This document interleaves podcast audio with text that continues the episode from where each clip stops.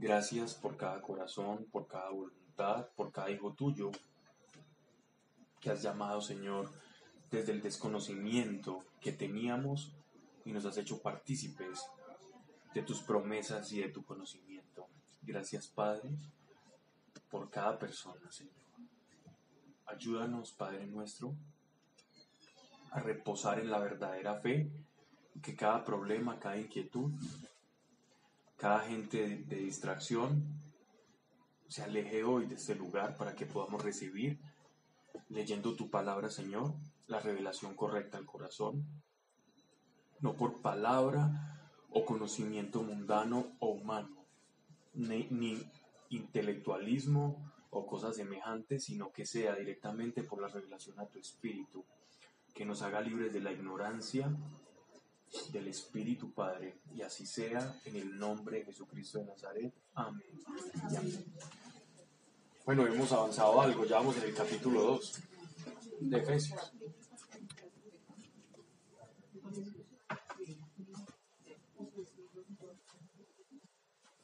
recapitulando, porque el miércoles pasado fue festivo. ¿Cierto? Estábamos viendo cómo en este, en este pasaje, en este, en este capítulo, el apóstol nos muestra como el poder que nosotros tenemos como creyentes, al poder que nosotros podemos acceder. Y es decir, que es como una promesa que, a la cual o una promesa para qué está hecha, para que nosotros podamos depositar la fe. En resumen, sintetizando y caricaturizando lo que es una promesa, podríamos decir que una promesa es el norte de nuestra fe. Si yo quiero saber a dónde apuntar mi fe, he de buscar una promesa a la que apuntar. Y esta es una gran promesa que Dios nos da, para que nosotros podamos poner en uso la fe que es por la palabra de Dios, no la fe que es por otras circunstancias, sino la que es por la palabra de Dios. Y la fe que es por la palabra de Dios va a dar los resultados, es decir, como consecuencia de utilizar esa fe, vamos a experimentar los resultados que es efectivamente el resultado de lo que Él promete. La fe en las promesas va a ser lo que Él promete, lo vamos a tener. Y que para que cada promesa se perfeccione, pues es inevitable un periodo de tiempo ¿por qué el Evangelio o la salvación no se da en el cielo? Es decir, ¿por qué un espíritu o una persona cuando deja este mundo ya no tiene elección si estar con Dios o no? Porque se necesita del factor tiempo para yo arrepentirme. Se necesita el factor tiempo para yo depositar mi fe en la esperanza. La fe necesita de tiempo para, para existir. La fe se mueve dentro del tiempo. Los ángeles no necesitan ni tienen fe, porque ellos no viven en el tiempo, entonces ellos no tienen cómo utilizar la fe, porque la fe es en la esperanza, y en la esperanza hay una espera. La espera es un factor tiempo. Así que nosotros, el Evangelio es un llamamiento a la esperanza de la vida eterna. Y por eso es que siempre, siempre desde que exista el tiempo va a haber la posibilidad del arrepentimiento, siempre. Y eso, es, eso juega a favor, pero también puede jugar en contra. Porque nosotros no sabemos cuál va a ser el día en que Dios nos va a llamar. Entonces no podemos estar tranquilos en que en cualquier momento yo me vaya a arrepentir porque la fe opera en medio del tiempo. Igual no sabemos el día, a menos que Dios lo revele, pero Dios le revela ese tipo de cosas a sus amigos y yo no puedo ser amigo de Dios si no tengo fe. Versículo 5. Y estando nosotros muertos por nuestros delitos, nos dio vida con Cristo. Eso lo explicábamos en la charla de hace 15 días. Y es importante recalcar esto de que nosotros estábamos muertos en nuestros delitos. Esta muerte hacemos alusión a la separación que el ser humano tiene con Dios. Esa separación que nosotros tenemos con Dios, no participar de la vida íntima de Dios y estar desconectados de Él, es lo que las, lo que las escrituras llaman muerte o muerte espiritual. Entonces por eso dice, y estando nosotros muertos por nuestros delitos, nos dio vida con Cristo. Con Cristo. Así que Cristo en este caso pasa a ser el elemento que va a vivificar el cuerpo que está muerto. Cristo es el bálsamo, es el ungüento, es la salida, es la medicina, es la píldora, llámala como quieras. Es el factor, es el agente externo a nosotros mismos que nos va a producir a ese cuerpo inerte sin vida, el que le va a devolver la vida, el que le va a devolver la relación espiritual con Dios. Es específicamente la acción el elemento Jesucristo el que nos va a devolver a nosotros la vida que perdimos por la separación con Dios a causa del pecado. Versículo 7. A fin de mostrar en los siglos venideros la excelsa riqueza de su gracia por su bondad hacia nosotros en Cristo Jesús. Entonces, ¿cuál es la finalidad? ¿Cuál es la finalidad de esta, de, vivificar a estos cuerpos o a los seres humanos que estábamos separados de Dios? Es manifestar su gracia. Es, la, manifestación de la gracia es el amor. Él manifiesta su gracia porque nos ama. Así que la obra de la salvación es para manifestar su gracia por medio del amor, a fin de mostrar en los siglos venideros la excelsa riqueza de su gracia por su bondad hacia nosotros en Cristo Jesús. Entonces su bondad, amor y las riquezas de su gracia. Es decir, Él lo puede, tiene y quiere hacerlo. Dios quiere, tiene y puede salvarnos. Y la herramienta para la salvación y, yo, sé que la palabra, el término herramienta suena eh, brusco, puede sonar feo, pero, pero para hacerme entender en términos didácticos, Cristo humano, el cuerpo de Cristo, fue la herramienta y su sangre para que nosotros pudiéramos tener ese acceso a Dios. Pues de gracia habéis sido salvos por la fe. De gracia habéis sido salvos por la fe. Miren esto. ¿Por qué nosotros somos salvos? Por, por gracia. ¿Cierto? ¿Qué significa gracia? Por la sola voluntad de Dios, porque Él quiso, así no lo mereciéramos, Dios quiso en su soberanía, en su voluntad, salvarnos a nosotros. ¿Por qué? Porque uno de sus atributos es el amor y amarnos y vernos separados de Él no lo quiere. ¿Quién va a querer estar separado del ser amado? no tiene sentido. El amor siempre, siempre implica la unidad, la fusión con aquel al que amas. Para que exista amor, tiene que existir el dos. Tienen que haber dos. Por eso Dios es trino en ese perfecto amor. Y por eso Dios nos ama, porque somos nosotros más Él, aunque estemos hechos de la misma naturaleza, porque somos a su imagen y semejanza, para que exista el amor tiene que, tiene que haber el otro. No hay amor si no existe el otro. Esa es una gran diferencia, por ejemplo, que vemos en las, en las religiones o en la ascética y mística oriental o de corte orientalista. orientalista. Por ejemplo, si tú ves la práctica del budismo o del yoga, son las técnicas o el desarrollo espiritual en estas religiones o en estas prácticas espirituales se centra sobre el ego, sobre el yo sobre el aniquilamiento del yo que no me permite a mí trascender. Entonces, todas las técnicas de meditación, las de los yogis, las de los monjes, también las de, de los fakires, llegan a través de la manipulación del cuerpo a una especie de perfeccionamiento individual. Toda, toda la doctrina oriental versa sobre el tratamiento y la disolución del ego, del yo para mezclarme con el, con el universo, con el Brahman, o para alcanzar el Satori, el Nirvana, la iluminación, etcétera, etcétera. Es un camino del yo, de la fusión del yo, individual. Pero el camino que nos enseña Cristo es el camino del otro. De yo me encuentro a mí mismo, perdónenme la, la redundancia que se utiliza mucho, pero es encontrarme a mí en el otro en el servicio, en el hacerme pequeño para los demás, me encuentro a mí y encuentro mi verdadera naturaleza y mi papel dentro de este mundo porque no me concibo separado del otro. Mi realización no está en un camino de soledad en una montaña, de, de aceta o de anacoreta en una montaña, sino que está y se pierde en el otro. Porque en el cristianismo entendemos, en las palabras de nuestro Señor, amarás a tu Dios sobre todas las cosas. Hay otro, hay un elemento que es Dios, hay otra persona que es Dios para que exista el amor y al prójimo como a tú mismo. Y prójimo no solamente, y claro está en los evangelios, mi familia o con quienes tenemos un afecto natural. El afecto natural, según el apóstol Pablo, es toda aquella atracción, casi que por instinto nosotros tenemos con nuestros familiares, como por ejemplo un padre con su hijo, una madre con su hijo, eh, con nuestros primos, nuestros padres, etcétera, etcétera.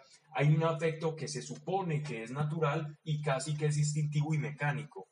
Pero ese amor, cuando dicen no hay amor más grande que el de una madre, sí, pero es un amor, es un afecto, lo que, lo que las escrituras llaman afecto natural. Es un afecto que se da por naturaleza, pero ese afecto o ese amor no es perfecto. No es perfecto porque casi que viene implícito dentro de nuestra bioquímica, dentro de nuestra mecánica, etcétera, etcétera. El amor perfecto es el que nace del conocimiento y de la decisión de amar al otro. Ese es el amor perfecto. Incluso puede ser más perfecto el amor entre pareja que el amor entre padre e hijo.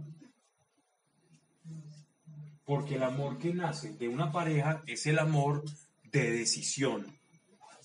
Es el amor que se construye y por el cual el único afecto natural que existe entre una pareja o entre unos novios, por ejemplo, es el del enamoramiento pero ese dicen que dura seis meses, algunos siete meses, a uno les durará hasta un año, pero, pero no más. Pasa. Entonces, ese es el único afecto natural que existe entre una pareja. Ahora todo el resto es construcción. Y es construcción desde el conocimiento del otro y desde menguar para el otro. Y ahí está la prueba y ahí está lo difícil, pero cuando se consigue es un diamante. Y también se puede hacer tener ese tipo de amor por los hijos. Solo que, digámoslo así, es más fácil porque a veces se puede confundir el afecto natural como el enamoramiento en el caso de una pareja, al igual que el afecto natural en el caso, en el caso de un padre con un hijo. Sí, que Dios es que yo amo mucho a mi hijo, amo mucho a mi padre, y por ese amor yo estoy concediendo una gracia especial. Falso. Incluso el apóstol Pablo dice que a veces el ser humano puede estar ya tan perdido que casos se van a ver en los últimos días en que incluso el afecto natural ya no será tenido en cuenta. Y vemos madres abandonando a sus hijos, padres ofreciéndolos y vendiéndolos por redes sociales, prostituyendo a sus propios a sus propios hijos, donde ya ni siquiera el afecto natural ya está tan cauterizada la conciencia hay un callo tan grande en la conciencia que incluso ese afecto natural lo perdemos. Y es, y es un grado de, de, degradación terrible que nos habla en la carta a los romanos, en el primer capítulo, Dios, sobre cómo el ser humano, cuando ya va cediendo tanto, tanto al pecado, hasta ese afecto natural, que es mecánico, lo va perdiendo por esa cauterización de la conciencia. ¿Okay?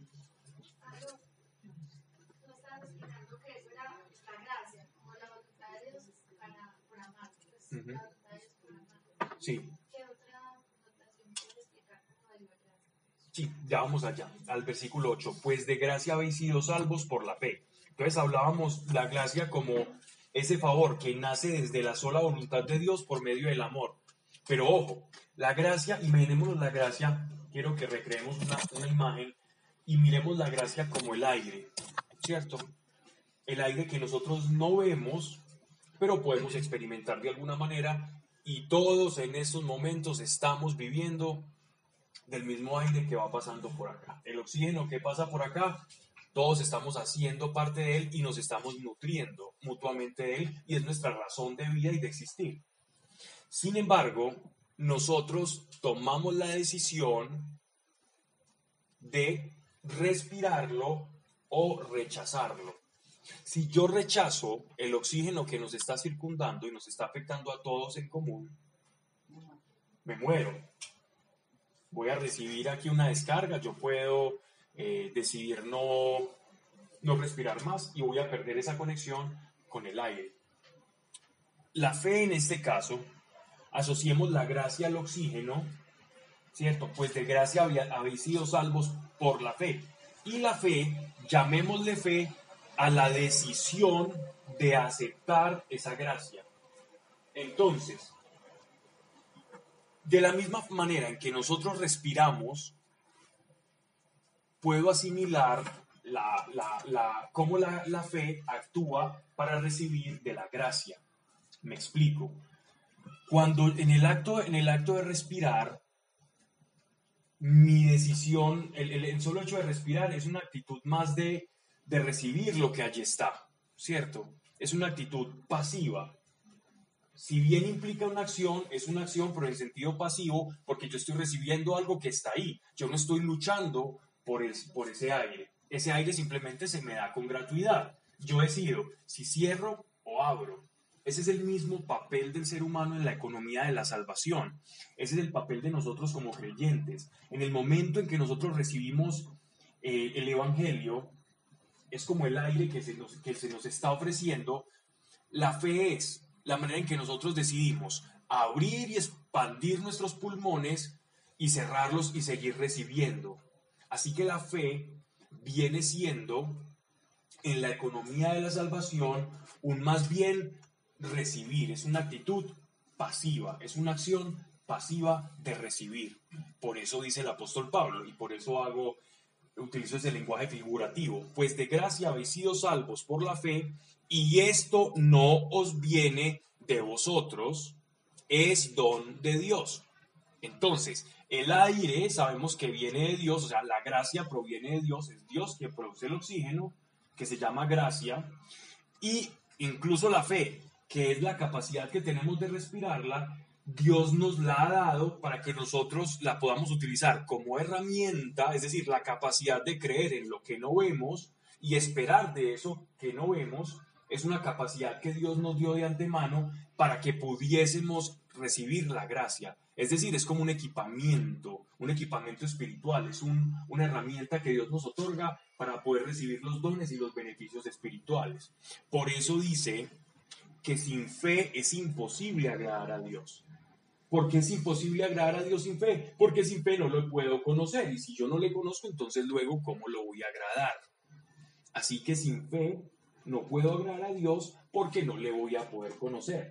La fe es la forma en que es lo único, el único elemento que nosotros ponemos dentro de la economía de la salvación. Es el único elemento que viene de nosotros. Y ese único elemento, dice el apóstol, es un elemento que nos lo ha dado Dios y que nosotros lo utilizamos de forma pasiva.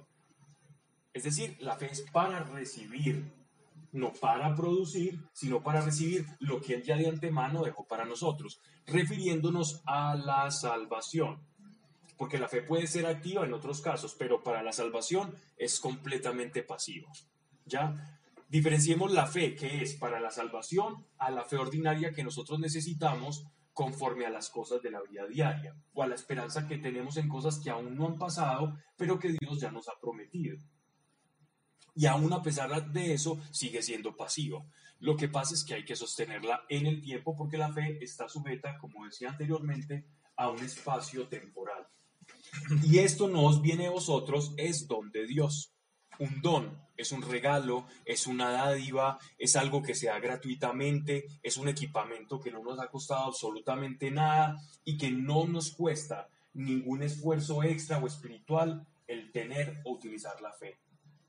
La fe es tan sencilla como yo mirarme un día al espejo, saber que soy hombre, saber que, tengo esto, saber cómo me llamo. Es decir, yo creo en una cantidad de señales que recibo y eso es usar la fe fe en algo que vemos. Ahora yo puedo utilizar esa fe en determinadas circunstancias, como tener fe en un trabajo, puedo tener fe en que yo recibo una mensualidad que porque tengo una bodega o porque tengo un alquiler o porque tengo una plática produciendo, yo puedo depositar mi fe en eso.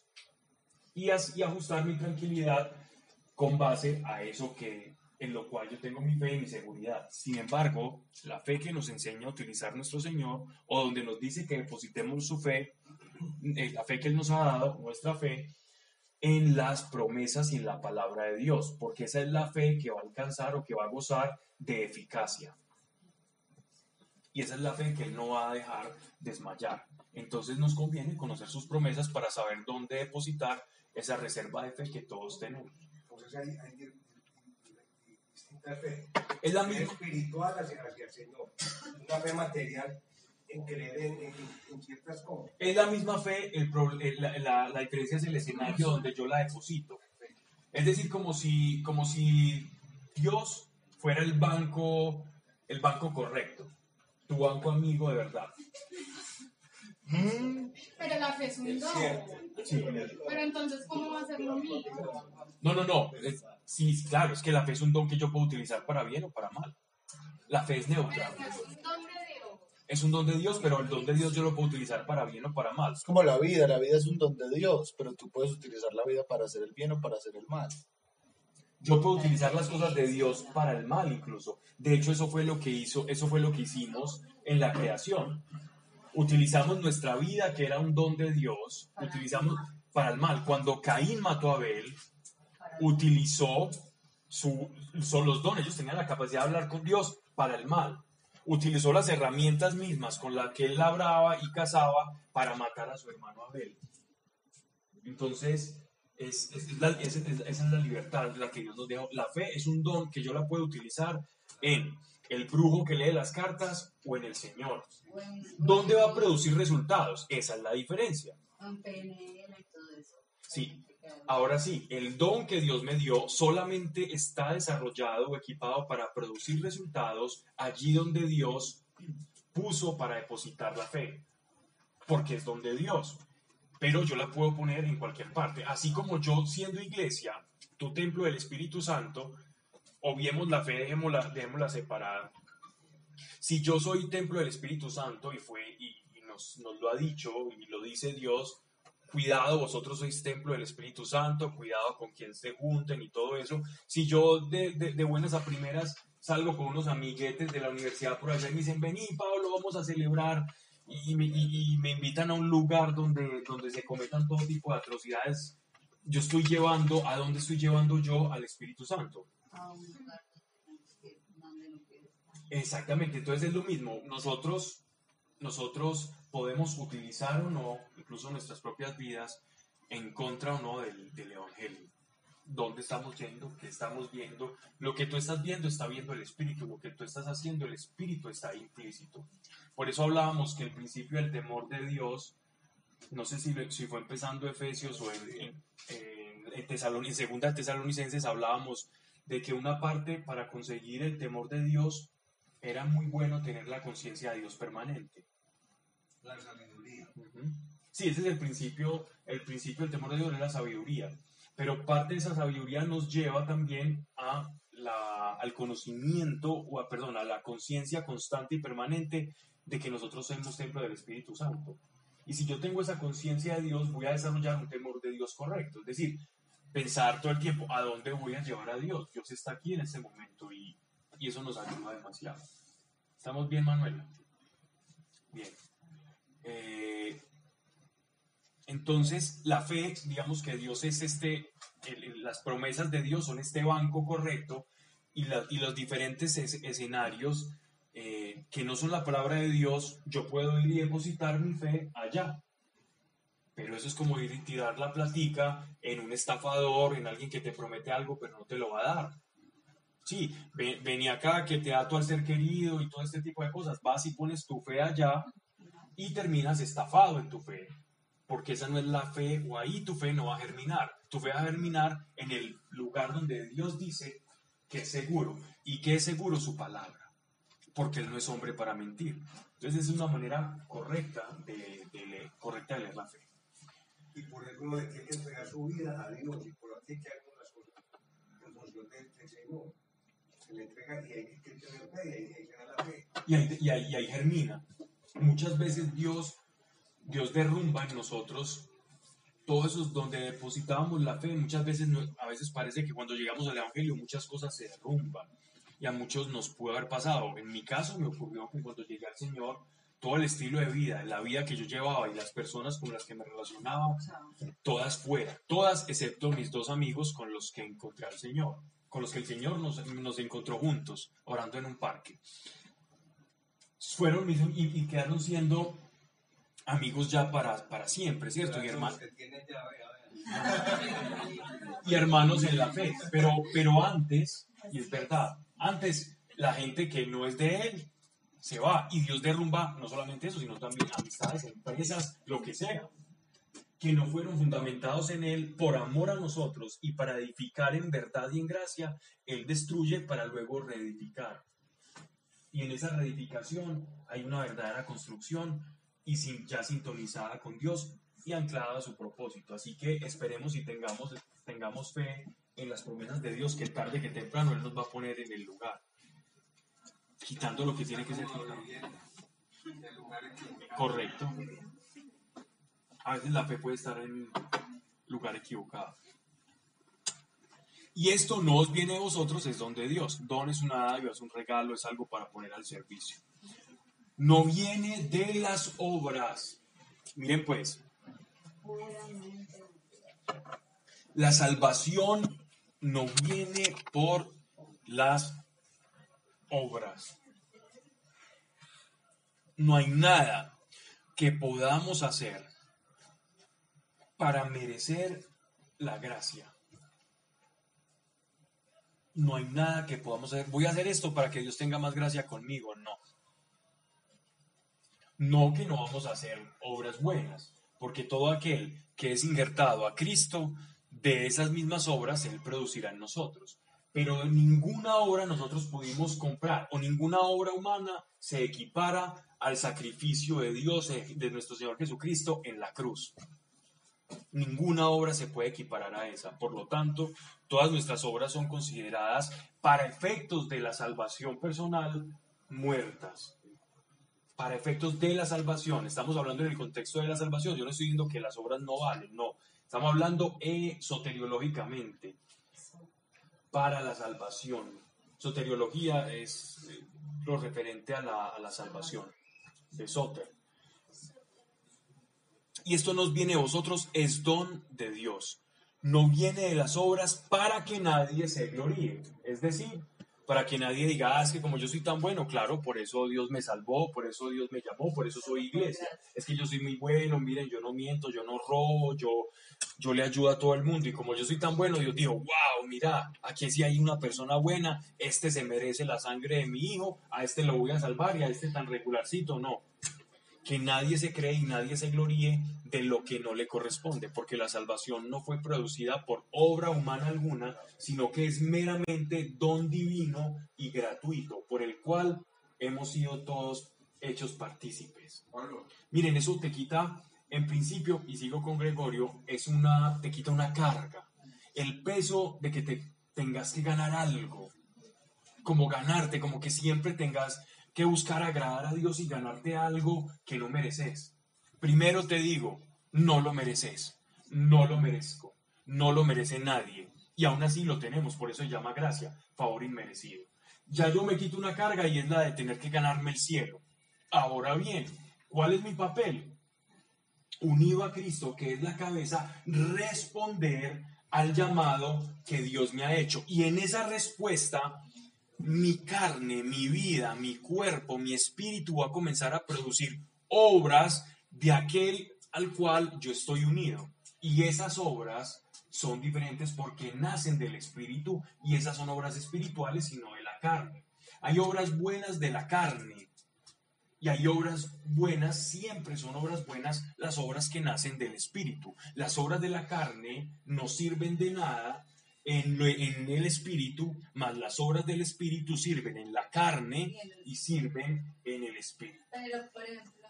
Vamos con, con, con Gregorio y Tengo por ahí una duda con un versículo que hay en la carta de Santiago donde habla precisamente de las, de las obras, que dice que... Muéstrame tu fe por las obras, yo te mostraré. Mis obras. Sí, entonces me parece como, es como contradictorio con lo que Pablo. Ok. Vamos, ¿En qué contexto dice él eso? a- a- precisamente el contexto de lo que estoy hablando. De hecho, eh, Lutero cuando, cuando hizo sus 97 tesis, ahí en, en, la, en la iglesia, en la capilla, él, él, él hablaba Ese fue el que dio la iglesia. a través de él, sí, fue que se hizo lo, lo- la, lo que, la protesta y después se le llamó a todo aquel que protestó con esas tesis, porque él puso unas protestas en contra de la iglesia de, esta, de la época, entonces a todos los seguidores de Lutero se les llamó protestantes y así hasta el sol. Entonces, ¿qué pasa? La- el contexto de la Carta de Santiago, esa la vimos hace, yo creo que el año pasado. El contexto de la Carta de Santiago es precisamente lo que estoy explicando. Santiago está diciendo, ojo, que es que hay algunos que, cre- que, que llevan un estilo de vida pecaminoso, porque él está hablando de eso, incluso está hablando de la lengua, del estilo de, del estilo de vida pecaminoso y dicen que tienen fe. Entonces, ¿cómo puede decir esa persona que tiene fe si no manifiesta obras de arrepentimiento? Entonces, la fe de verdad, si tengo fe de verdad, esa fe me va a llevar a conocer a Dios. Y si yo comienzo a conocer a Dios, que el conocimiento de Dios es relacionarme con Él, conocimiento de Dios es- no, es, no es estudiar los atributos de Dios, los 22 atributos de Dios y los, los, los atributos cognoscibles, incognoscibles, los visibles, los invisibles, no, eso no es conocimiento de Dios, eso es teología y eso no sirve para conocer a Dios.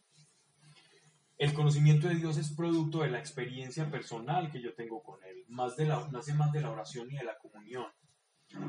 Esa fe que me lleva a la comunión con Dios, producto de esa comunión, mi vida tiene que marcar una diferencia, porque el Espíritu Santo en mí comienza a producir una convicción de juicio, justicia y pecado, y eso hace que mi estilo de vida comience a cambiar y a permearse mi conducta de Él, de sus mandatos, de sus direcciones, etcétera, etcétera. De tal manera que yo pueda decir, mis obras me están demostrando mi fe. Y tengo que aplicar los mandamientos del Señor, no te digo, amar al prójimo, una serie de cosas para que se dé. Si tengo fe, tengo que hacer obras, por naturaleza se me dan las obras, las obras. Y se te va a ir dando naturalmente, si no va a ser forzado. si tengo fe en Dios y no hago obras, tampoco funcionaría. Significa que no tienes fe, No tengo fe. que no es porque no te está acercando a Él. Si tu fe no te acerca a Dios, significa que no tienes fe en Dios.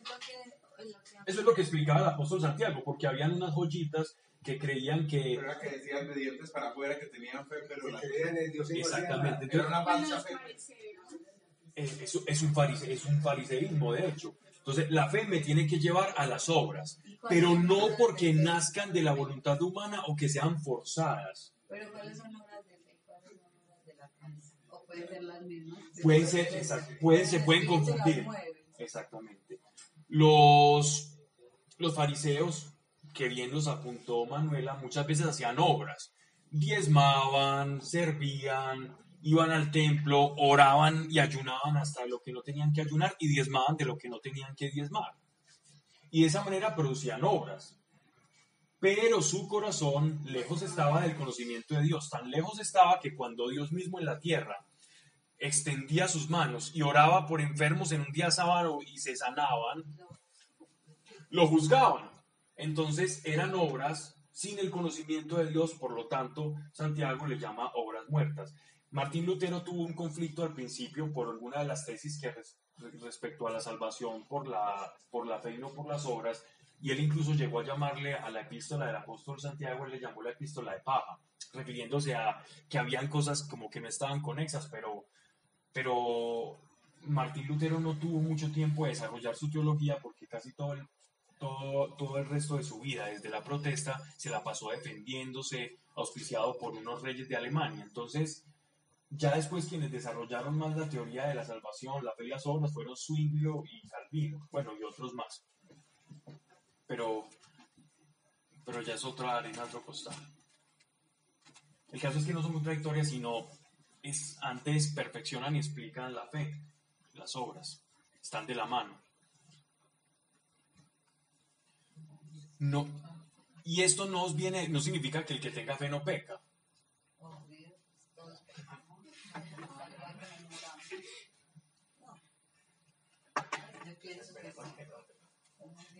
Esperamos que no sabiendo que sí. Y esto nos viene de vosotros, es don de Dios. No viene de las obras para que nadie se gloríe. Que hechura suya somos. Este versículo 10 me gustaría escucharlo en otra, en otra traducción. Que creación suya, hechura suya, díganme alguna. Somos obra suya. Ajá. Obra suya está bien. nos ha creado. El 10. 10. Somos hechura. No sé, obra maestra. Obra maestra. ¿Por qué creen que dicen esto acá? ¿A qué se refiere con que somos hechura suya?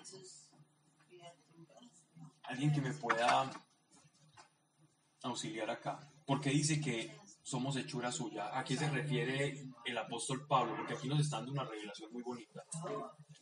Su creación. Sí, ¿quién es? nos amasó. Él nos entretenió en el vientre de nuestra mamá. Somos hijos y somos herederos. de- Como si somos herederos. Tú te estás yendo al pasaje de Ezequiel, es decir, a que somos creación a priori, ya estábamos en la mente de Dios y él, y él somos hechura suya porque somos su creación. ¿Alguien más tiene algo que apuntar? Que no todos somos, no todas las criaturas somos justas. Tiene, tiene, tiene algo que ver, pero indirectamente, con lo que él está diciendo. Lo que tú dices tiene, tiene que ver con, con eso, pero de manera más indirecta. ¿Sí? La gracia. Como que por medio de la fe y la gracia nos hacemos transhumanos. Ujú. O sea, no es como que solo seamos criaturas de él, sino que realmente somos de él cuando nos dejamos hacer por él en la fe. Ujú. Sí. Bien, eh, bien, va, va más por este lado. Lo de Paola está bien, pero no, pero, pero desde el contexto en que somos creación de Dios. Aquí se está refiriendo a la iglesia. Él da carta a los de, a los de Efesios, a los de Éfeso, que eran iglesia. Les está hablando en un tono de revelación. Que somos, que hechura suya somos. Miren qué dice después, creados en Cristo Jesús.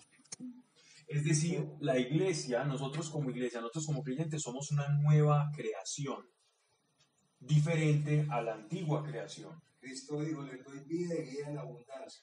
Nosotros somos nuevas criaturas. Tú ya no eres una persona normal. Ustedes ya no son normales. Yo ya sabía. No, bueno, a- aparte. Alguien lo había notado también, ¿no? Pablo, pero entonces con el Nuevo Testamento, Con la gracia con la de gracia, somos nueva creación, somos, nueva- somos una criatura diferente. Por eso no nos podemos amoldar a los parámetros del mundo. Somos diferentes. Nos tenemos que meter eso en la cabeza. No quiero repetir palabras de, de retiro, pero somos nueva creación. Somos nueva criatura. Somos cosa nueva. Somos cosa por distinta. ser cristiano. Correcto. Si tú no estás sintonizado con esa verdad, difícilmente vas a escuchar al Espíritu Santo hablarte. Si tú no estás sintonizado con que eres cosa nueva, no que crees en Dios y pasas tiempo con Él, no, eres una nueva creación. Y esa nueva creación está facultada para escucharlo, para que Él actúe en tu vida, para que Él guíe y para ser heredero, que has hablado de, de hijos de Dios. Por eso tiene mucha relación con eso. Eres una nueva criatura. Las nuevas criaturas pueden ser guiadas por su papá, pueden experimentar el mundo espiritual y recibir los beneficios y las riquezas de su gracia. Puedes y tienes el derecho, no adquirido por tus obras, sino adquiridos por la única obra que lo pudo haber hecho, que fue su sacrificio. Tienes el derecho, tienes una esperanza para hacerlo. Tenemos una esperanza para creer, para buscar y para sabernos diferentes y para experimentar cosas diferentes en tu vida. No tenemos ninguno, estoy predicando, no tenemos, no tenemos derecho a no experimentarlo. No tenemos derecho a no experimentar ser diferentes y que nos ocurran cosas diferentes. ¿Sí o no? Lo que, lo que te llamaron ayer a contar. Tenemos derecho a experimentar cosas completamente diferentes. Eso es un derecho que tenés. Que nadie te lo quite, que nadie te lo robe, que ni el tiempo, ni la gente que dice que estás esperando en, en, en, en, en- hadas, en leprechaun, en goblins, hadas, cosas de esas, que nadie te quite esa esperanza. Nadie. Ya respiro. Este es el momento en que Es respiro. que ayer, ayer conocí un primo mío, me llama dijo, "Primo, acabo de conocer a Pablo Velázquez. Le dije, ¿lo conociste? Y me dijo, sí, lo que vos me dijiste. Se puso a orar conmigo y me emperré a llorar como un terno chiquito y le dije, sí, veo, sí, veo, sí, veo". Le llevó la palabra y cuando... Esa es la parte, esa, esa- esa- esa es la parte más, más simpática, ¿no? La, Un pa- abogado, otro abogado. la parte simpática era una persona que había dentro de un empleo que tenía mi querida esposa, eh, no querían pagar un dinero. Y yo había recibido una carta de él muy beligerante hace mucho tiempo donde decía, no, y, y no sabemos ni siquiera quién, quién es el esposo y eso y por qué están reclamando dinero. Y Dios le mostró quién era yo y ya tengo el dinero. Entonces,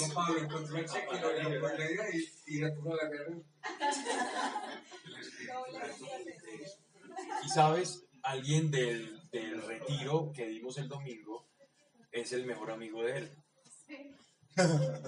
Sí. Luis es amigo de él y una persona que me había escuchado y me conocía, terminó te digo, ¿y vos quién sos? Ya estaba preocupado. ¿Y para qué, para qué dice que no me va a dar por quién es? Ya Dios demostró qué es lo que hacemos. Son, somos un hijo de, soy un hijo de Dios. Y, y fue muy bonito. Entonces, me llama y me dice, Luis, acabo, lo acabo de ver, ¿conociste a Pablo que me llama y lo conocí y me dijo, sí. Y si no te hubiera conocido y no te hubiera servido en tu vida, eh, esto no hubiera pasado. Por eso es que la relación, la relación con Dios depende del otro. El, el- el- depen- nuestra relación es, es de amor. No, yo, digo, yo era un hombre demasiado, yo era tibio, tibio, yo conocía a Pablo Velázquez y yo, lo de Dios, y si yo conocía a este hombre, yo ya, ya, ya, ya, esto. Y era- llevo dos años, sí, señor, esto sí es cierto, que yo era, no, yo no había veces que yo decía, esto es carreta aquí, y vea. No, lo más- lo más- mucha presencia de Lo más hermoso de, lo más hermoso de esto es que cuando tú caminas sabiendo quién eres, porque todos somos eh, parte del plan de Dios, tú no sabes las conexiones que hace Dios y a dónde vas. Es más, Dios te puede estar conectando con personas ahora, sabiendo una oración que tú vas a hacer dos años después. Y donde te va a dar respuesta a través de esa conexión. O a través de esa conexión vas a, a- tener una respuesta. Y voy a ese punto, y quise tocar ese punto por lo que sigue. Creados en Cristo Jesús. Nosotros somos una nueva creación en Cristo. En Adán, nosotros fuimos creados una vez. ¿Recuerdan? En Adán, nosotros somos hijos de Adán. Fuimos hijos de Adán. Ahora somos hijos de Dios. Nuestra naturaleza ya no es la de Adán, sino que nuestra naturaleza es la de Dios, porque somos sus hijos.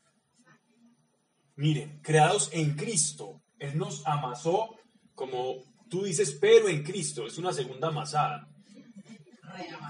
La primera es cuando nacemos, la segunda es acá, somos una nueva creación. es sí, claro,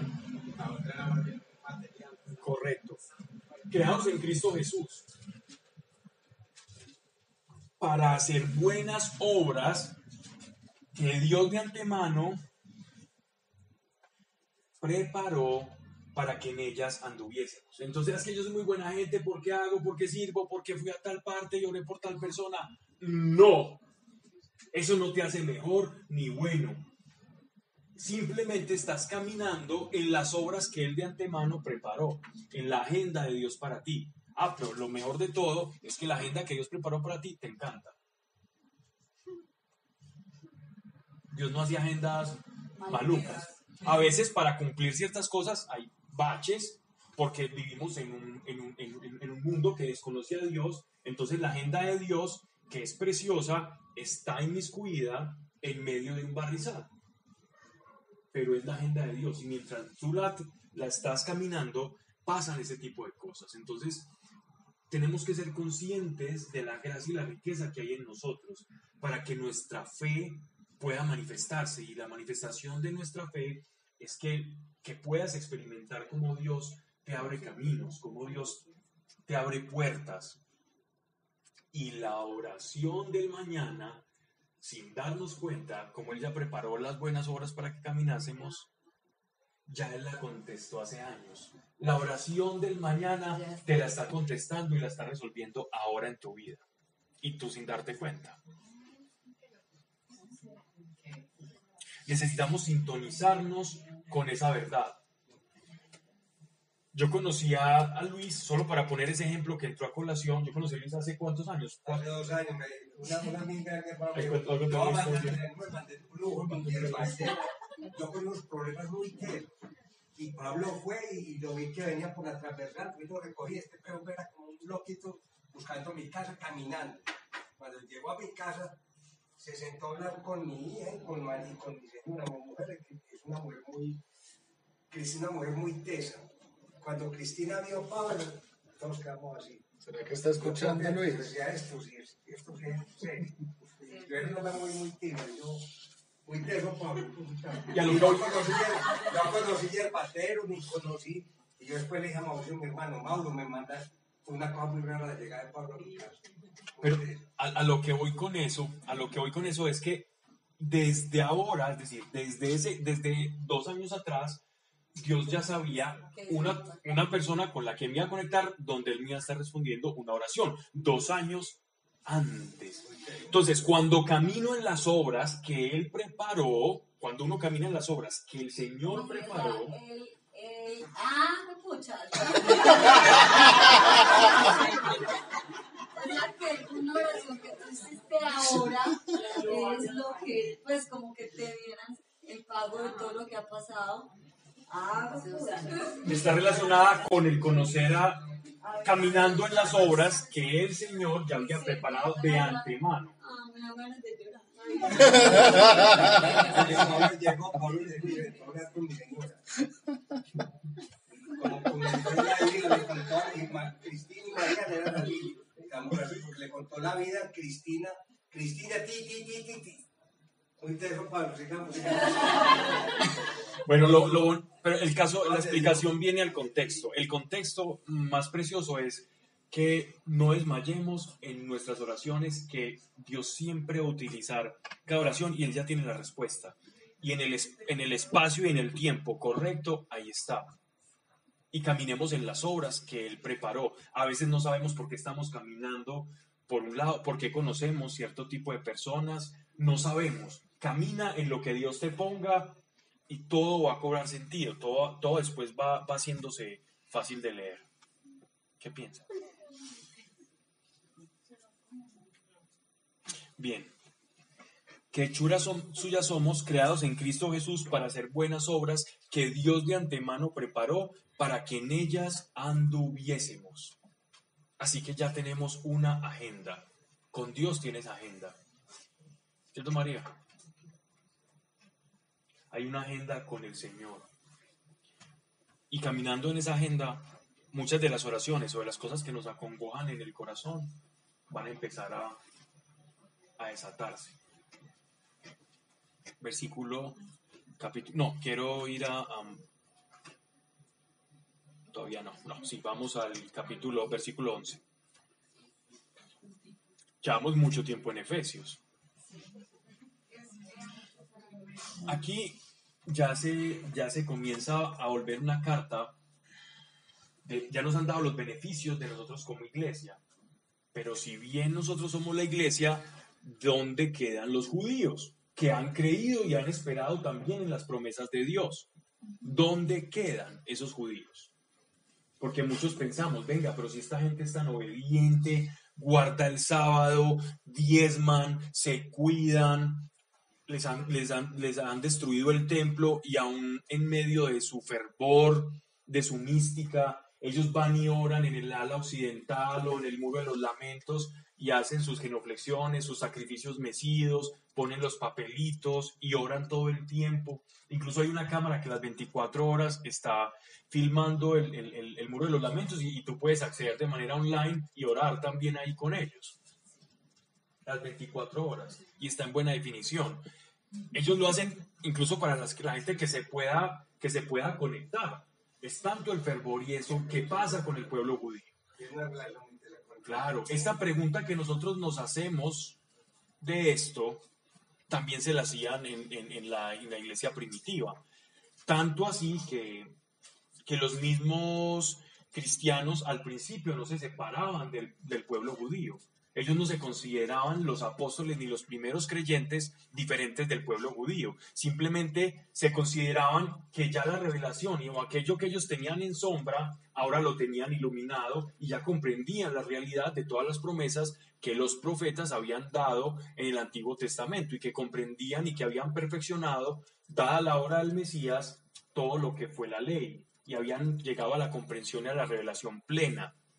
Esto era lo que pensaban ellos. Ellos nunca se sintieron separados del judaísmo, pero conforme fue pasando el tiempo y gentiles que nunca habían experimentado lo que era el judaísmo y apenas lo conocían como estos judíos o semitas locos con sus, con sus dioses o con su dios extraño, con su dios extraño incluso anticuado, los, los griegos se mofaban de los, de los judíos o de los semitas, veían demasiado primitivo su Dios. Los filósofos, aquellos hombres y todos estos pensadores griegos, toda, toda esa cultura helenizada, se creían lo último del mundo, lo último, lo, lo más pensante, y al ver a los judíos los veían con desprecio. De hecho, en, en el año, esto fue más o menos 190, 200 antes de Cristo, se empezó a desarrollar un movimiento de judíos que se sentían mal por verse menospreciados por el occidentalismo, por los helenizados, y comenzaron a mezclar un poquitico la, la Biblia, la Torá, con filosofía, ¿cierto? Y a, y a volver muy abstracta la- las explicaciones de la escritura para sentirse no tan lejanos de los griegos. A ellos muchas veces los despreciaron dentro del mismo pueblo porque estaban distorsionando la palabra de Dios simplemente por sentirse iguales a aquellos que estaban con sus altos vuelos filosóficos. Entonces, aquí el apóstol Pablo nos va a exponer qué somos nosotros y qué es el pueblo judío y cómo estamos unidos en Cristo. Versículo 11. Por lo cual, acordaos de que en un tiempo vosotros, gentiles, según la carne, vosotros gentiles, según la carne, llamados incircuncisión por la llamada circuncisión que se hace en la carne, estuvisteis entonces sin Cristo. Vamos a explicar esto. Cuando dice, por lo cual acordaos de que en un tiempo vosotros gentiles según la carne, o sea, según la carne nosotros, significa que nuestra separación, nuestra separación de los judíos era según la carne, era, según el cumplimiento de una ley que se cumplía en la carne. Esa ley que se cumplía en la carne se está haciendo referencia a lo que separaba a los hombres judíos de los gentiles, que era la circuncisión, que era el pacto que se hacía sobre la simiente. Entonces, llama, entonces dice, gentiles según la carne, llamados incircuncisión por la llamada circuncisión. Es decir, eso es una manera un poco, eh, no peyorativa del todo, pero sí es un cuestionamiento que él le hace a los judíos que están cuestionando a la iglesia como nueva creación. Él les dice, llamados sin circuncisión, o sea, nosotros los gentiles, por la llamada circuncisión, o sea, los judíos, que se creían la circuncisión, los que estaban de verdad cerca de Dios. ¿Qué se hace en la carne? Y mire que el apóstol Pablo realza la expresión, el término, el concepto de carne, para referirse a que la ley opera en la carne. La ley o el cumplimiento de la Torá opera en la esfera de la carne, pero no logra saldar la separación espiritual que el ser humano tiene con Dios. El cumplimiento de la ley nos salda la relación rota que nosotros tenemos como pueblo con Dios, sino que lo que hace es simplemente obra sobre la carne, pero no obra en la esfera del espíritu. Verso 12. Estuvisteis, o sea, nosotros, el mundo gentil, sin Cristo, excluidos de la ciudadanía de Israel. Nosotros, como no estábamos incluidos en la ciudadanía de Israel, ni por la circuncisión, ni porque todavía había llegado el Mesías, entonces dice, éramos excluidos de la ciudadanía de Israel. Es más, es tan fuerte esto que había una frase que estaba antes del, eh, después del atrio de los gentiles, donde decía, maldito y morirá aquel que cruce esta puerta. Y por eso los gentiles cuando iban y visitaban, porque tanto es ahora como lo fue antaño, la gente visitaba monumentos.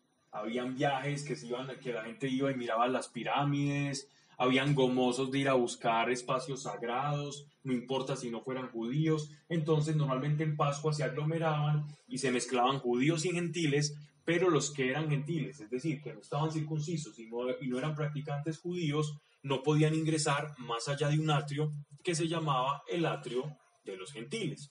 Puer- del portón de los gentiles no podían pasar. Y, los gentiles le tenían mucho desprecio a los judíos. El antisemitismo, que significa el ser, el ir en contra o el tener deseos o sensaciones eh, de, de fastidio, de rechazo hacia el pueblo judío, ha existido desde mucho antes. Para muestra un botón, el mercader de Venecia y otros escritos donde se ve al, al judío como un agiotista o como alguien macabro que solo está buscando el dinero o el beneficio personal. Todo este cliché ¿Oíste la Inquisición? Todo. Podían ir a acabar, acabaron los judíos, eran encima los Solo, pero fue en la última, fue, fue, generalmente fue en la última etapa y, y se dio más que todo en España, ¿cierto? Se dio más España y Portugal. Sí. Sé esa familia es la que vino acá. Ya me metió mi hermano, ya, ya. Y les van a dar la ciudadanía. Sefardita. Sí, señor. Pero todos los antioqueños somos sefarditas. No todos. Sí. Hay unas ramas, hay unas ramas, importantes, Pero casi todos somos- no casi todos. Hay vascos, sefarditas, mucho castellano, de Portugal hay varios, pero en Antioquia. Solo en Antioquia y en parte de la costa. ¿Cómo se lo ponemos? Bien. Van a dar la ciudadanía española. No me estaba contando ahora. Bien, por lo cual acordados de que en un tiempo, vamos, excluidos de la ciudadanía de Israel, extraños a las alianzas de la promesa. Es decir, para los gentiles era extraño todas las prácticas de los judíos. Mire, extraños a las alianzas de la promesa, sin esperanza. O sea, si, si, si no hay una promesa, entonces, ¿qué voy a esperar? ¿Cómo yo voy a desarrollar o en mí se va a desencadenar esperanza si no hay una promesa que la secunde? Si no hay una promesa que la produzca. Entonces, ¿qué, ¿de dónde nace la esperanza? De una promesa. ¿Qué es lo que yo espero?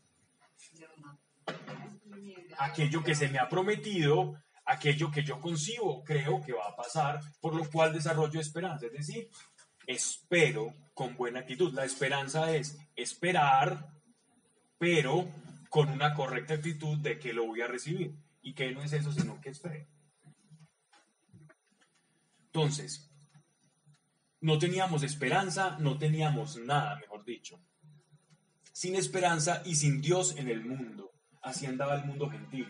Sin Dios y sin esperanza. Si no hay alguien que me cuente que existe Dios, no basta simplemente observando la naturaleza y decir, quizás hay un Dios, quizás no. Hasta allá llegó la filosofía. La filosofía llegó a preguntarse si existía Dios o no y a dejar esa posibilidad. Gran parte de los filósofos griegos, sobre todo desde Aristóteles y pasando por Platón, que Platón sí, pues en el idealismo sí, sí se desarrolló mucho más el, el concepto de, que existe algo más allá, bien sea el apeirón o el demiurgo, o como los filósofos le llamaban como a esto que trascendía a los seres. Dice, en Romanos capítulo 2.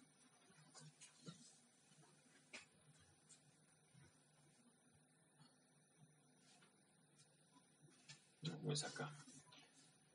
Es acá.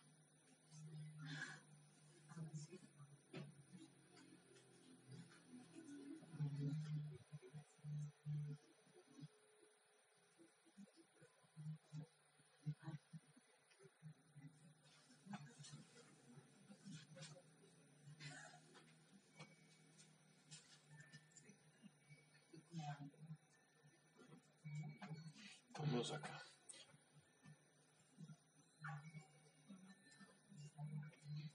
Perdí un poco acá.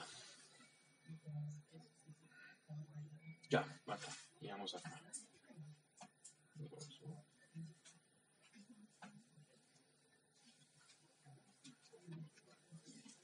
Eh, dice, dice el apóstol Pablo en la carta a los romanos que Dios se da a conocer a través de su creación. Y estos filósofos y estas personas o eruditos de la antigüedad que no tenían la revelación de que había un Dios único que había creado el cielo y la tierra y cómo la había creado, ellos simplemente lograban la intuición de algo supranatural. Y cada uno daba sus definiciones filosóficas o sus teorías de cómo era esta fuerza creadora, ¿ya? Pero no alcanzaban la revelación. Y sin, er- sin esa revelación no había esperanza. Simplemente había una tesis ideologizada de lo que es Dios o cómo debe ser Dios, pero no había una esperanza de este Dios me quiere, nos creó por amor, no tenían esa revelación. Hasta allá llegaba el hombre natural o la revelación natural. Muchas, muchas culturas y religiones se han desarrollado con base en la revelación natural, considerando revelación natural como todo aquello que por la intuición del conocimiento y de hurgar en la naturaleza puedo descubrir de Dios. Sin embargo, la revelación, que ya no es natural, sino que es especial, es la que Dios mismo infunde en nosotros y nos revela el Evangelio, nos revela su naturaleza y su existencia. Esa es la revelación que nosotros como iglesia tenemos. Dice, excluidos de la ciudadanía de Israel, de la ciudadanía de Israel, extraños a las alianzas de la promesa, sin esperanza y sin Dios en el mundo. Valga pues ese prólogo que, que metí ahí. Versículo 13.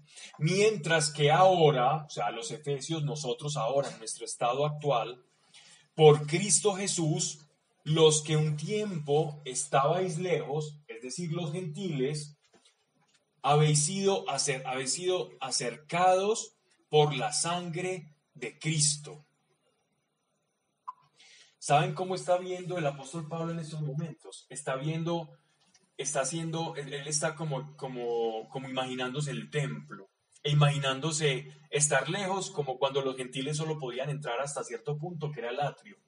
Recuerden que todo lo que es en el Antiguo Testamento es sombra de lo que había de venir con Cristo. Así que el atrio de los gentiles estaba más o menos insinuando que en algún momento los gentiles se podían reunir en un momento, en, en un lugar específico, pero que no podían trascender más allá hacia la presencia de Dios. Por eso él dice, y aquellos que estabais lejos, lejos de la presencia santa que es Dios. Entonces, así las cosas, dice, Mientras que ahora por Cristo Jesús, los que un tiempo estaban lejos habéis sido acercados por la sangre de Cristo. Es la sangre de Cristo la que nos une al Padre. La sangre, ese es el papel de la sangre de Cristo. Miren, yo sé que es muy normal, yo sé que, yo sé que muchas veces nosotros pensamos o, en nuestras oraciones y no está mal del todo que lo hagamos, pero está mal si conociendo el significado de la sangre de Cristo, eh, no meditamos en ese significado, sino que utilizamos la sangre de Cristo como si fuera un amuleto de protección, o cúbreme con tu sangre para que no me pase eso, o cubrir a todo con la sangre de Cristo. ¿Cierto? No es que esté mal, a ver, no, no es que vamos a, a decir que eso está mal, o te cubro con la sangre de Cristo, no es que esté mal. Está mal, si yo haciendo eso desconozco el principal propósito de su sangre. Y el principal propósito de su sangre no es ser un escudo, no es destruir las bandas Van Halen, no es, no es abrirnos un espacio, no es darnos bendición, no es agua bendita. La sangre de Cristo no es eso. No es no es, no es un amuleto, no es una muletilla, no es un talismán, no es un ágora, no es algo eh, que utilicemos simplemente como, un- como una herramienta a nuestro favor. La sangre de Cristo es, y miren que lo, lo dice la palabra, esto no es que lo esté diciendo Pablo Velázquez, dice,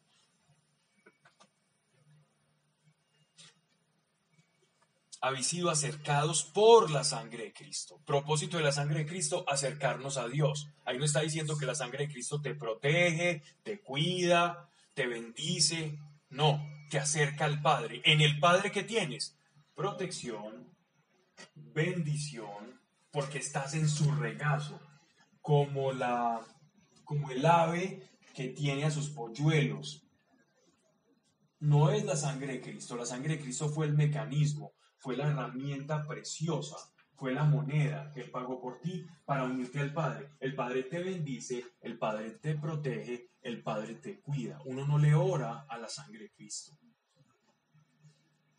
Uno habla con su papá, sabiendo que para yo estar con mi papá, con mi creador, con aquel que me ha hecho heredero de todas las cosas, fue pagado un precio muy alto. Así que la sangre viene siendo el símbolo, el precio tan alto del amor de Dios por nosotros. Entendiendo así las cosas, ya cómo voy a, cómo voy a orar o incorporar la sangre de Cristo. No que esté bien, no que esté mal, repito. Simplemente estoy yendo al significado puro y duro de lo que las escrituras nos están reflejando y nos están plasmando. No, no para que le quedamos orando así y le digamos, no, no eres así que está mal, en lo absoluto. Porque de hecho en esa oración hay poder. Y Dios conoce la intención del corazón de quien ora. Y no por el mecanismo o las palabras con astucia que se utilicen en medio de una oración va a responder o no. Porque el, el mecanismo que desata la eficacia de una oración es la fe y la confianza en el Dios que me respaldó, no en el tipo de palabras que use. Moisés era tartamudo, dicen. Si se puede orar callado, uno callado puede orar. también. Pero para orar callado, a ver, qué- a- a- mm, es mejor haber orado muchos años en audible. Habéis sido acercados por la sangre de Cristo, pues Él es nuestra paz que hizo de los pueblos uno. ¿Recuerdan cuál es el significado de paz? Que ya habíamos, que ya habíamos hablado de él, que era el shalom, que era la paz, era reconciliación con Dios. La paz era la reconciliación con Dios. Entonces dice, pues Él es nuestra paz, y ese Él debe ir en mayúscula en nuestras Biblias. Pues Él es nuestra paz. ¿Qué hizo para diferenciar que es Cristo? Es decir, que es el Señor. Que Él es nuestra paz.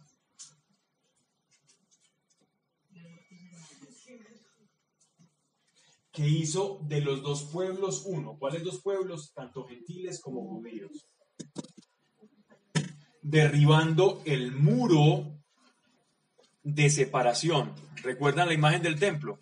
El muro que separaba a los gentiles donde estaba escrito que el que cruce morirá o será maldito y morirá. Derribando el muro de separación, la enemistad, el templo de Salomón, el tabernáculo del Éxodo.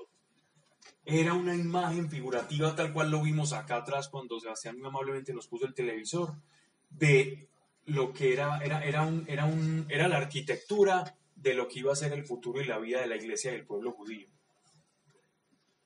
De, que hizo de los dos pueblos uno, derribando el muro de separación, la enemistad, anulando en su carne. Miren esto, Jesucristo entrega su carne, no su espíritu. Anulando en su carne, Él entrega su cuerpo. Este es mi cuerpo que entrego por todos ustedes. Él nos dice, yo le entrego mi cuerpo y mi espíritu. No, él destruye su cuerpo porque su espíritu no puede ser destruido. Su cuerpo sí, pero va a ser vivificado. Su espíritu no puede ser contenido. El espíritu de Cristo no puede ser ni siquiera contenido. Él entrega su cuerpo para que sea destruido, pero nos da su espíritu que mora en todos nosotros, que nos une al Padre, anulando en su carne, con su propio cuerpo, macerado, tallado, lastimado, de la cabeza a los pies, desde el músculo que se conoce como el miocardio, que es la parte que recubre el, corazón, hasta, hasta sus piernas, excepto, excepto las rodillas, completamente lacerado. Anulado en su carne la ley Porque era, era una promesa y porque de la misma forma en la parte donde nuestro Señor no sufrió el daño es también el- los corderos donde no podían ser dañados. Anulado en su carne la ley de los mandamientos formulada en decretos. Esto, lo que está revelando aquí el apóstol Pablo es puro misterio desmenuzado que hasta el momento solamente conocían los apóstoles y es el papel del cuerpo de Cristo. Cuando hablo del cuerpo de Cristo no me refiero a iglesia, sino a su cuerpo físico, a sus manos, a sus pies, a sus ojos, todo lo que respecta al cuerpo de Cristo. Dice, en su carne, en su cuerpo, la ley de los mandamientos, o sea, todos los decretos y estatutos que los judíos tenían que cumplir y tienen que cumplir, Hay que ir de ritos también. ¿sí? Decretos, le- Todo lo que en decretos para hacer en sí mismo, mire, la ley de los mandamientos formulada en decretos para hacer en sí mismo de los dos un solo hombre nuevo. Algunos dirán un solo cuerpo nuevo, algunas traducciones, o una creación nueva. Pero miren lo que dice, en el cuerpo de Cristo, en esa muerte, entregando eso, es como que Él asume que todos aquellos que han de creer en Él, utilizando la fe, que fue el medio que Dios nos dio para acercarnos a Él, nosotros íbamos a tener acceso al cumplimiento de todos esos decretos y estatutos. Él está cumpliendo en su cuerpo con ese sacrificio, con ese sacrificio, Él está haciendo que todos nosotros, los que nos adherimos a Él por medio de la fe, cumplidores a sí mismo, como Él, de todos los estatutos y ordenanzas. Ese es el misterio de la gracia y de la bendición de ser cristiano. Que en Él nosotros estamos siendo cumplidores de aquellas exigencias que por la carne no podríamos cumplir. En su carne nosotros lo cumplimos. Entonces, para ser en sí mismo de los dos un solo hombre nuevo, de la iglesia y de los judíos. Miren que Él no está hablando de separación, sino de unión. Nosotros tenemos unión con los judíos pese a que nos insulten y muchas veces insulten a María, a José, se burlen de Jesús y de su nacimiento, siguen siendo, nosotros hacemos parte de ellos y ellos de nosotros. Lo que pasa es que ellos en esos momentos tienen un velo y están ciegos. Ya en la carta a los romanos se nos expone esto muy claramente. Y estableciendo la paz, y estableciendo la paz, y, reconcili- y reconciliándonos a ambos en un solo cuerpo con Dios. ¿Cuál es el mecanismo de la reconciliación? La cruz. En un solo cuerpo con Dios por la cruz. Es la crucifixión el medio por el cual Dios unió a los descendientes de Abraham y a los judíos con los gentiles, con los que solo conocíamos a Dios por medio de nuestro, de nuestro instinto que nos lleva a autotrascender y a preguntarnos nosotros por qué estamos aquí, viendo los patrones de la naturaleza y diciendo, esto no se creó solo, esto no se creó por el azar, sino que existe una fuerza creadora y reconcilió a aquellos que Dios se les manifestó y se les presentó en el monte Sinaí y también con aquellos que simplemente se preguntaban, ¿Dios existe o no existe? En un solo cuerpo, en un solo hombre nuevo y estableciendo la paz y reconciliando los ambos en un solo cuerpo con Dios por la cruz, dando muerte en sí mismo a la enemistad. Y viniéndonos, y viniendo, coma, nos anunció la paz a los de lejos. Es decir, anunciar la paz significa, vengan, que la casa del Padre está abierta y no solamente está abierta, hay habitaciones para ustedes y no solo eso, y van a heredar las cosas del dueño de la casa.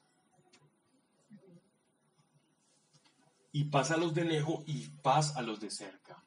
Aquí hay un misterio muy grande de la unión del cuerpo de Cristo con los judíos. Hay muchas personas, lamentablemente, que intentan hacer la separación, pero el mismo apóstol Pablo nos está revelando que hay una unión íntima entre la iglesia y los judíos, pero hay un velo en los judíos en estos momentos. Exacto. Pues por él tenemos los unos y los otros el poder de acercarnos al Padre en un mismo espíritu.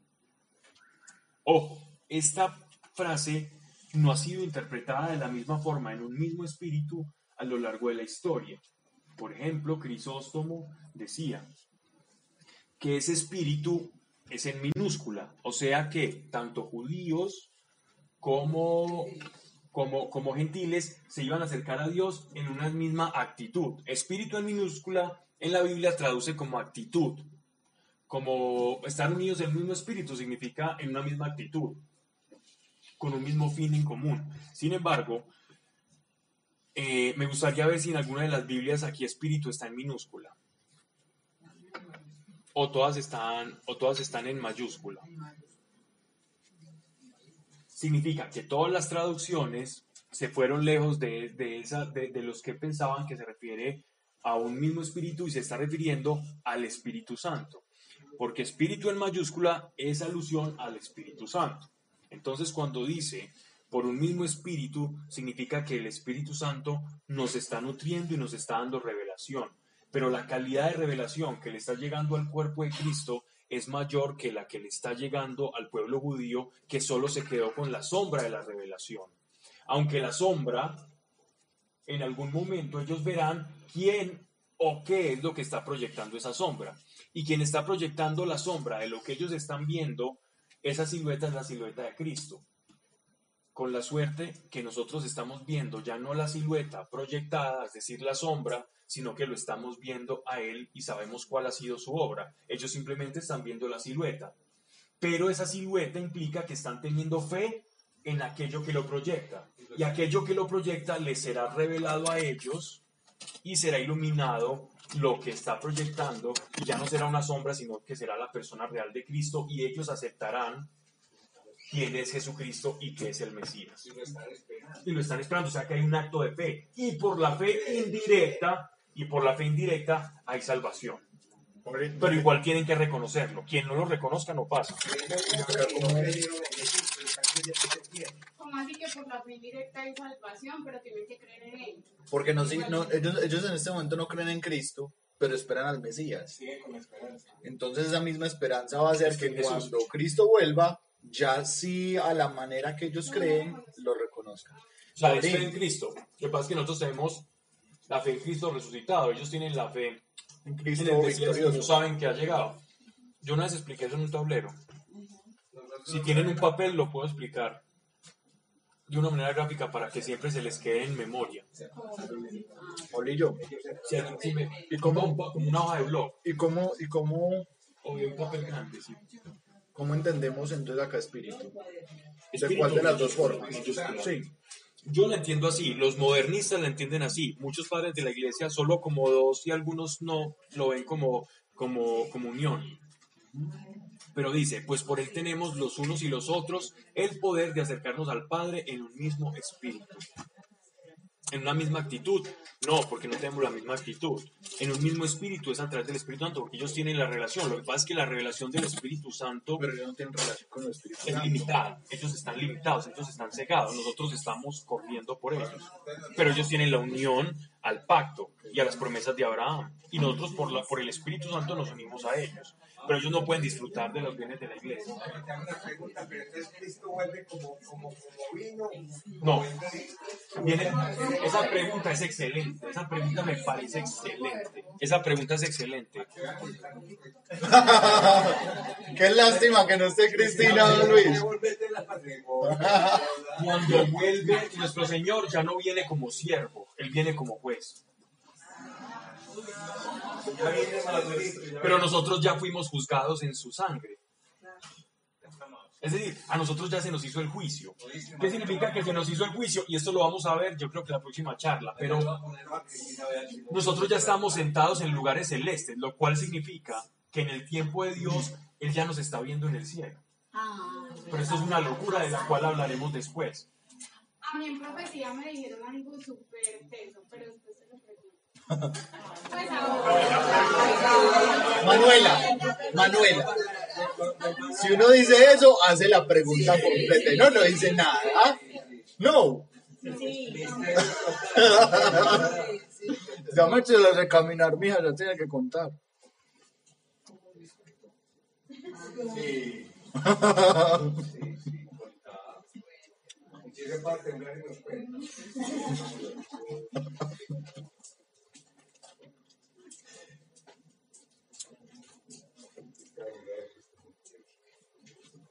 Y esos judíos dicen que ya, que ya llegan. Y van a hacer un templo de, de- que ya llegan, que llegan. Y nosotros tenemos Pablo. Como el Pablo de maleta aquí con Pablo, a están-. Vos estás listo ya. Fuiste. Fuiste Italia. Pues primero, primera.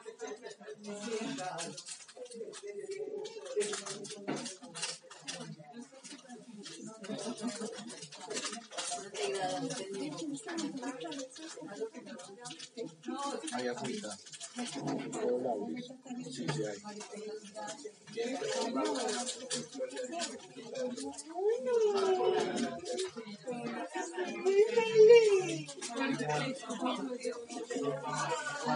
La felicidad, la felicidad. Porque, ¿te acuerdas la historia de Elías? Eliseo? Por esa oración que pusiste en la casa de Noé. Empieza a contar. Por esa oración, No, yo, Ya. ya Dios me, me, me, me respondió y me Déjame pues la tradición. les dañé el tentempié. Miren esto.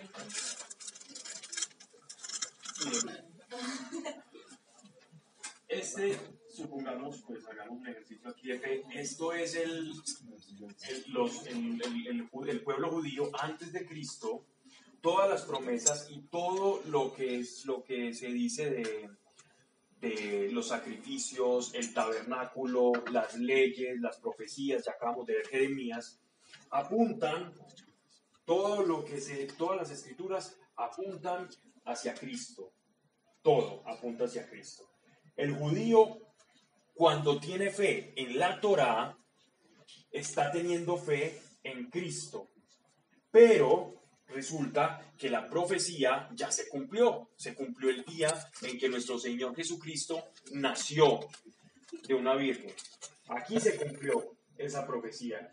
Aquellos, ellos, los que no creyeron y fueron familia y herencia y son judíos, de los que no creyeron y no aceptaron que la profecía se cumplió, se quedaron arrodillados y viendo o esperando al Mesías. Nosotros, que estamos acá, hemos recibido al Mesías y estamos en este punto. Ellos se quedaron en este punto. Pero el quedarse en este punto implica que ellos tienen una acción de fe.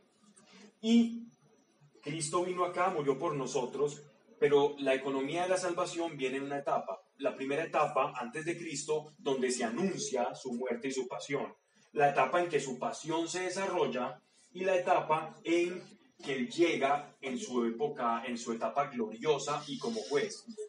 Cuando, cuando él llega como juez, en su etapa gloriosa, ellos están apuntando esta parte, no la van a experimentar y se están perdiendo de eso. Ellos no tienen la comunión del Espíritu como nosotros sí la tenemos.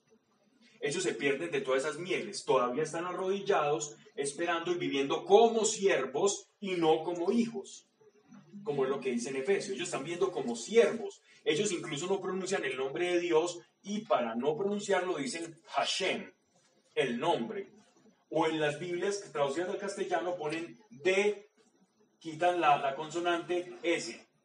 El I O lo quitan para no pronunciar el nombre sagrado, así sea el nombre, el castellanismo de, de, de Yahweh o de Elohim, de Dios. Entonces, para evitarse eso, ellos, cuando llegue el Mesías glorioso, ya porque Él viene, porque Él da promesa, ellos se van a dar cuenta de que todo el tiempo los cristianos habíamos disfrutado de aquellos que, que se quedaron esperando y se van a incorporar en un solo cuerpo en la etapa gloriosa, primera etapa, segunda etapa, tercera etapa de la economía de la salvación, se van a incorporar y seremos un solo cuerpo, tanto judíos como la iglesia, porque ellos tienen igual, para ser iglesia, que reconocer quién es el autor de la Padre, iglesia. pero entonces ahora que decías Sí, que sí sirvió. Sí, sí, sí, pero ahora que decías que el tiempo de los que ya se murieron, que se quedaron en la esperanza, como aquellos que en la carta de Pedro también murieron en la esperanza. Por ejemplo, cuando dice.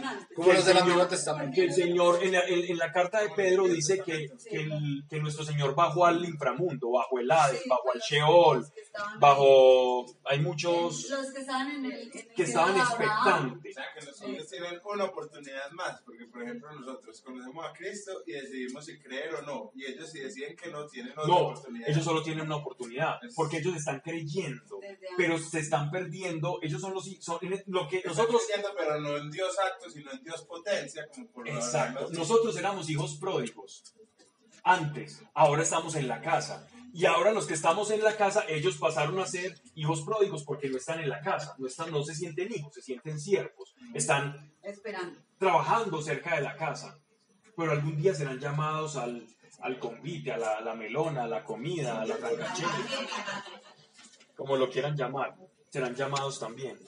¿Cierto? Y eso es en la parucía. Eso está explicado en la carta a los romanos, no de esta forma, pero el apóstol Pablo lo dice como un misterio que Dios le reveló. Sigamos. Entonces dice, pues por él tenemos los unos y los otros el poder de acercarnos al Padre en un mismo espíritu.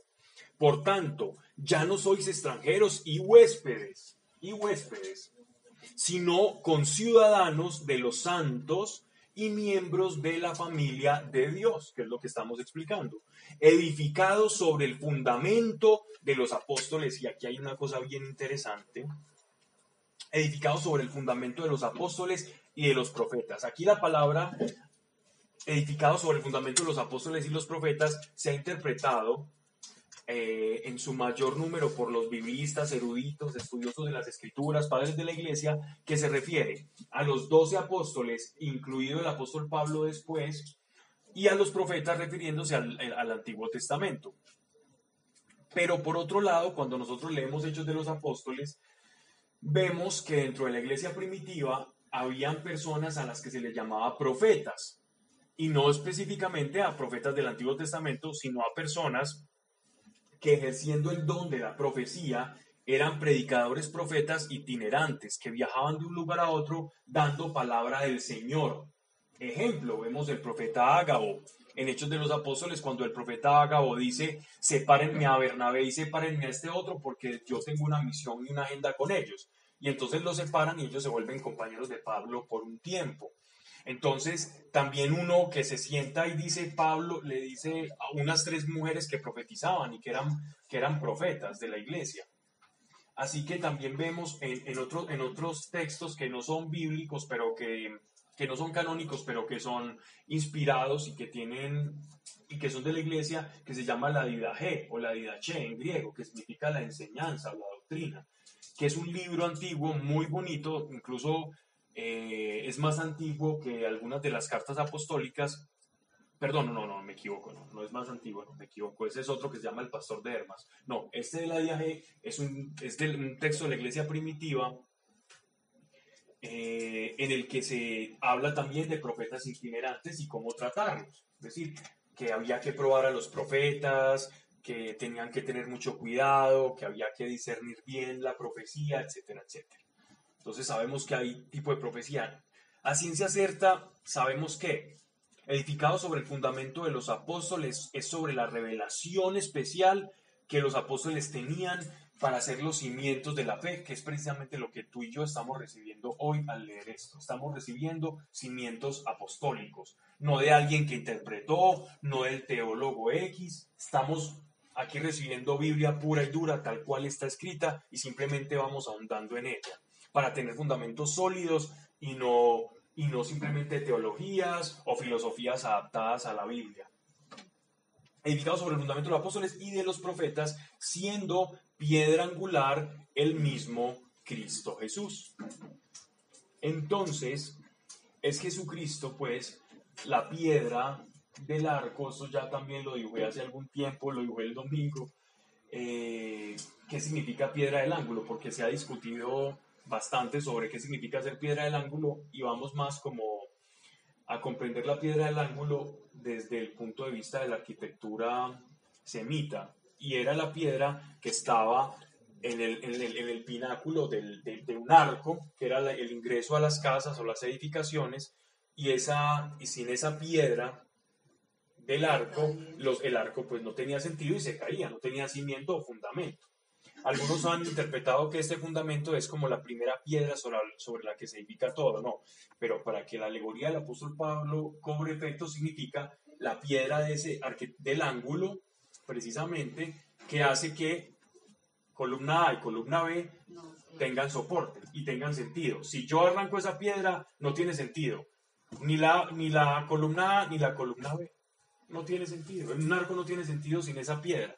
Por lo tanto, Cristo es la, el que le da sentido al Antiguo y al Nuevo Testamento. Y bajo los ojos o los lentes de Cristo, que es la primera frase que dije hace desde el 2011 que empezamos estas charlas de Biblia, es cómo teníamos... en el botón para descargar y comenzar. Cómo teníamos que, que interpretar o leer las escrituras. Y era precisamente con los lentes de Cristo. Si yo no tengo los lentes de Cristo y no veo a Cristo como el que le da sentido a todas esas cosas que parecen no tenerlo, me voy a perder. Es como si yo voy a ver cine 3D y no me pongo esos lentes, eso todo se me superpone y yo soy como sin entender. Cuando yo leo la, la, Biblia a través de los ojos de Cristo, de que Cristo es el principio, es el sentido, y todo apunta a Cristo, y el Antiguo Testamento prefigura la figura de Cristo, es la sombra de lo que ha de venir que es Cristo, entonces yo voy a ver como una película 3D sin gafas y no antes de rimar un dolor de cabeza terrible.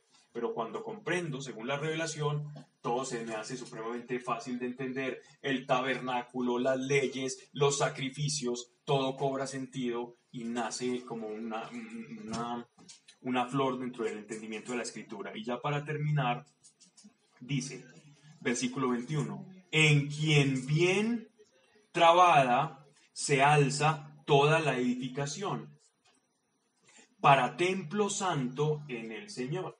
Miren que el apóstol Pablo siempre tuvo la imagen de la iglesia del pueblo judío como si fuéramos un templo, en quien vosotros también sois edificados para morada de Dios en el Espíritu.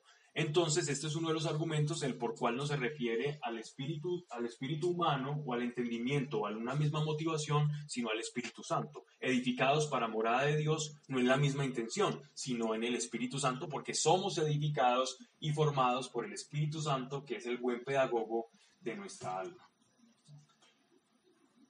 Voy a dejar ahí, ya son las y media, pero de, sobre este versículo 20 y 21 voy a volver el próximo miércoles. Es decir, voy a, a, volverlo y tomarlo como punto de referencia para seguir. Que conste que vamos en el capítulo 2.